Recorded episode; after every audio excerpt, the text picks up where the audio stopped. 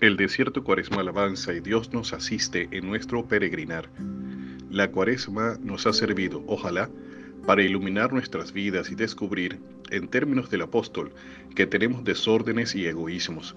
Tenemos nuestros becerros de oro e ídolos de fundición que contrarían al Espíritu de Dios, al plan de salvación que tiene con nosotros, y con ello ponemos en duda nuestro vínculo con Cristo mismo y su iglesia.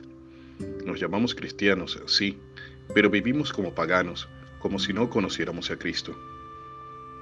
Por eso hoy Jesús va a nuestro encuentro, ante Marta y María de Betania, ante ti y ante mí, y se presenta de nuevo como amigo sincero que se conmueve, que no es indiferente ante el sufrimiento del otro, sino que lo hace suyo, siente compasión, y luego se revela sorpresivamente como resurrección y vida, como Dios mismo en quien debe depositarse la fe.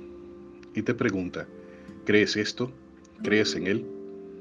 También se revela como hombre verdadero que llora por su amigo muerto y se estremece en lo profundo de su humanidad sufriente, pero que sabe que está ahí para que sea dada gloria a Dios.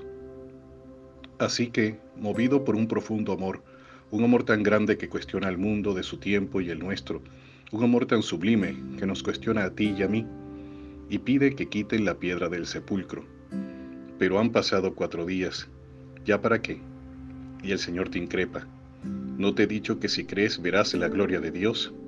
Él es resurrección y vida, créelo.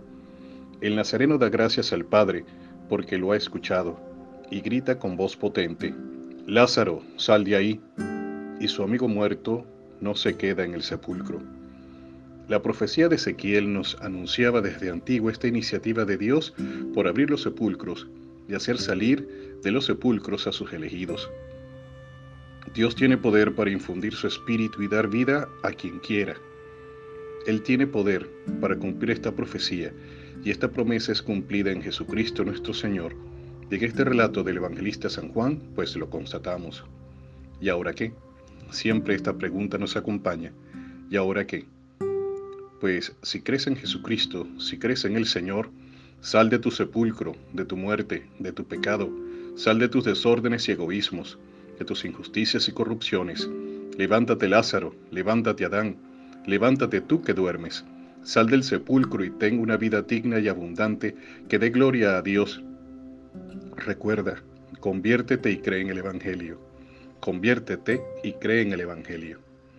Dios sabe que te cuesta, Dios sabe que lo he intentado y no he podido. Dios sabe que aún tienes el cuerpo envuelto en vendas, que estás atado de pies y manos. Por eso no te deja solo. Te ha enviado a su Hijo unigénito y ahora éste te envía a su iglesia, que llena del Espíritu Santo te ayudará y te desata para que puedas andar en pos de Él. Y muchos, al verte, den gloria a Dios, que no te ha dejado en la muerte.